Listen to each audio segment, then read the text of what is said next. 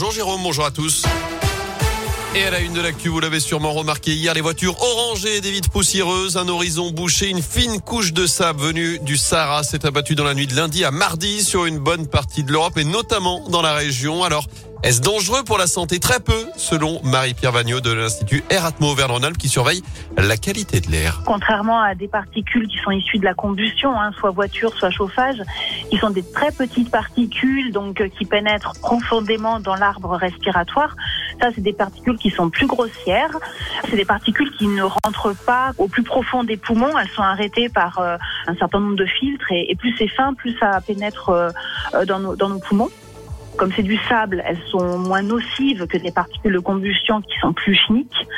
Ceci dit, il y a quand même des effets un petit peu d'étouffement sur des personnes sensibles, des asthmatiques, un petit peu de, de gêne respiratoire en fait. Et notez que ce sable du Sahara est en haute altitude, autour de 2000 mètres. La saleté qu'on voit sur nos voitures a été rabattue au sol par la pluie. Elle n'est donc pas en suspension dans l'air que nous respirons.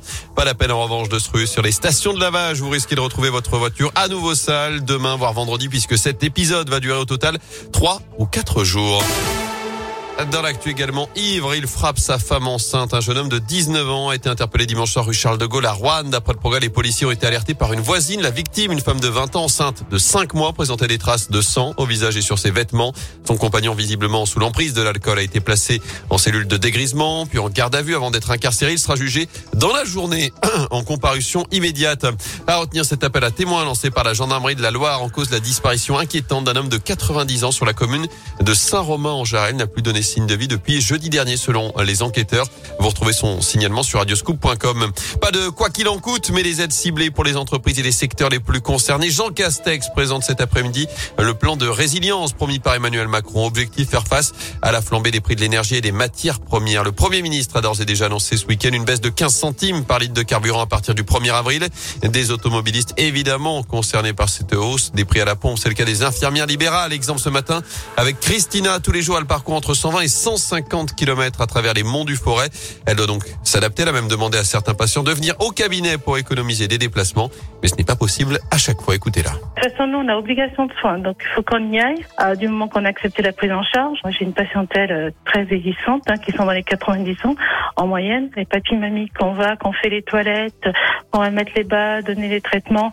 Effectivement, euh, eux, on peut pas les faire venir au cabinet. J'ai du mal à refuser les patients parce que du moment qu'ils ont besoin de nous, puis nous, un secteur qui est quand même assez large, j'ai du mal à dire non. Mais après, si ça perdure dans le temps, c'est surtout réfléchir à d'autres façons de fonctionner ou à, à voir comment on peut procéder en gaspillant moins d'essence possible. Quoi. Et notez que son plein est passé récemment de 47 à 65 euros. Christina qui espère que les syndicats représentants de la profession pourront défendre ses intérêts, soit par une hausse des indemnités kilométriques, soit par des primes, une hausse des prix, conséquence en tout cas de la guerre en Ukraine, conflit qui a débuté il y a près de trois semaines maintenant, alors que les frappes russes se multiplient à Kiev, la capitale qui vit un moment dangereux et difficile selon son maire Vitaly Klitschko. La ville est sous couvre-feu jusqu'à demain matin.